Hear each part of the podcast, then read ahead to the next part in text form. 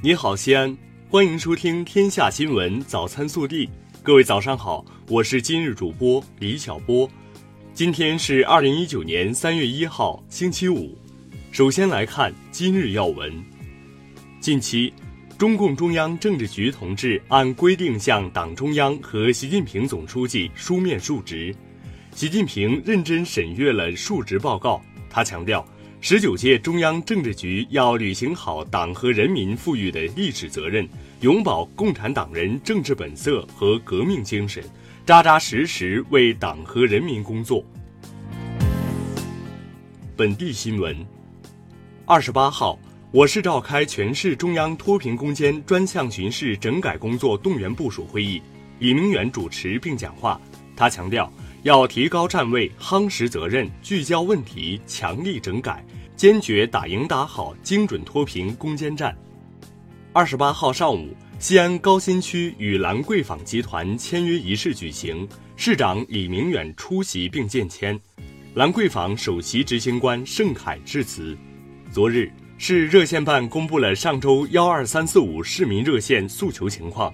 热线平台共产生工单两万六千五百二十一件，转派承办单位占工单总量的百分之三十九，但个别单位对督办无动于衷，工单超期二十一天，市商务局仍未回复。二十八号，省教育厅等五部门联合发布通知，明确校外培训机构十不准要求，要求不准举办与升学挂钩的选拔性考试。不准开展幼小衔接培训，不准聘用中小学在职教师等，同时明确将普遍建立弹性离校机制。二十八号，记者从市政府获悉，西安市落实国家组织药品集中采购和使用试点工作实施方案印发，我市将在国家统一组织、统一部署、统一政策的框架下。以联盟地区公立医疗机构为集中采购主体，通过跨区域联合集中带量采购，让人民群众用上质量更高、价格较低的药品。被列入今年断头路打通计划的鄠邑区车站北路，计划于今年十一月份实施道路绿化工程建设，十一月底前竣工通车。即日起，本报启动“三幺五”维权特别报道。征集各类维权线索，欢迎广大读者积极参与爆料。我们会针对征集线索深入调查，并邀请相关消协、律协的专业人士一起帮您维权。线索征集电话：零二九八七六幺三四七六零二九八八二二九九九九。二十八号，国家发改委公布了新一轮油价调整方案，自二零一九年二月二十八号二十四时起。提高国内成品油价格，汽柴油标准品价格每吨分别提高二百七十元和二百六十元，国内成品油价将迎来四连涨。根据方案，西安九十二号汽油将上涨至每升六点八七元。日前，经中共西安市委批准，西安市纪委监委对原西安市秦岭办党组书记杨安定。严重违纪违法问题进行了立案审查调查，经西安市纪委监委会议研究，并报西安市委批准，决定给予杨安定开除党籍、开除公职处分，收缴其违法所得，将其涉嫌犯罪问题及所涉款物移送检察机关依法处理。暖新闻。二月六号下午二时许。春节探亲回家的旬邑县城关镇小塔村人王伟发现后山着火，遂立即冲向后山勇救山火，危急时刻让村民快撤，导致自己躲闪不及，被火烧伤，从六米高的山崖跌落，受伤严重。但他说：“我是中国人民解放军，应该挺身而出。”国内新闻。外交部长王毅昨日在北京会见朝鲜外务省副相李其成。对于刚刚结束的第二次朝美领导人会晤，王毅称，双方谈判已经进入深水区，难免会遇到困难，希望双方继续对话，相向而行，朝着既定目标做出不懈努力。中方也愿继续为此发挥建设性作用。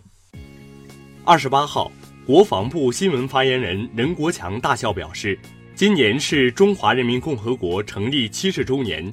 今年四月二十三号是中国人民解放军海军成立七十周年纪念日，经中央军委批准，届时将在中国山东青岛举行中国人民解放军海军成立七十周年多国海军活动。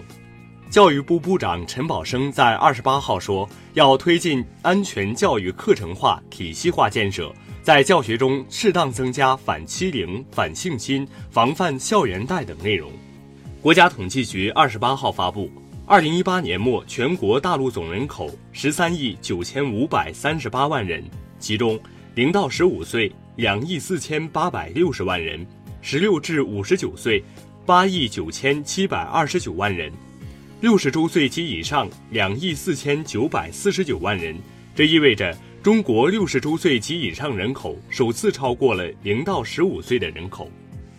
中国生态环境部新闻发言人刘友斌二十八号说，生态环境部高度重视珠峰生态保护工作，通过加强日常监管巡查、建立专门队伍、定期清扫转运垃圾等措施，目前珠峰生态环境已有较大改善，登山线路周边的垃圾得到初步管控。昨日。中央广播电视总台 5G 新媒体平台成功实现 4K 超高清视频集成制作，十六路 4K 超高清视频信号通过 5G 网络实时回传至总台 5G 媒体应用实验室，并通过华为 5G 折叠手机实现 4K 节目投屏播出。据侵华日军南京大屠杀遇难同胞纪念馆，昨日凌晨一时四十八分。南京大屠杀幸存者武正吉老人去世，享年九十五岁。曾引起社会关注的滴滴顺风车司机刘振华杀害空姐李明珠案有了新进展。近日，法院判决被告刘振华父亲刘某军、宋某某在继承其子刘振华遗产范围内赔偿原告李某某、董某六十二万。判决书还显示，被告刘某军、宋某某曾试图隐匿财产。二十八号。刘某军表示，他将上诉。二月十五号，河南新乡卫辉市疾控中心官微通报，一名九岁男童因患狂犬病死亡，发病前曾被狗舔到伤口。二十八号，卫辉市畜牧局通报称，已对该村十六条狗进行扑杀，六十条狗注射狂犬疫苗防疫，并开展犬只饲养情况排查，宣传防疫知识，督促犬只免疫工作。微调查：近日，广东江门六旬老太欧某经过某步行街时，一条趴在台阶上休息的棕色泰迪犬见其靠近，朝前走了两步。欧某见小狗没拴绳，因恐惧摔倒在地，后送医院住十三天，被评定为九级伤残。欧某遂起诉狗主高某。法院判决结果，高某对欧某构成侵权，应负全部赔偿责任。最终判高某赔偿欧某二十余万元，你怎么看？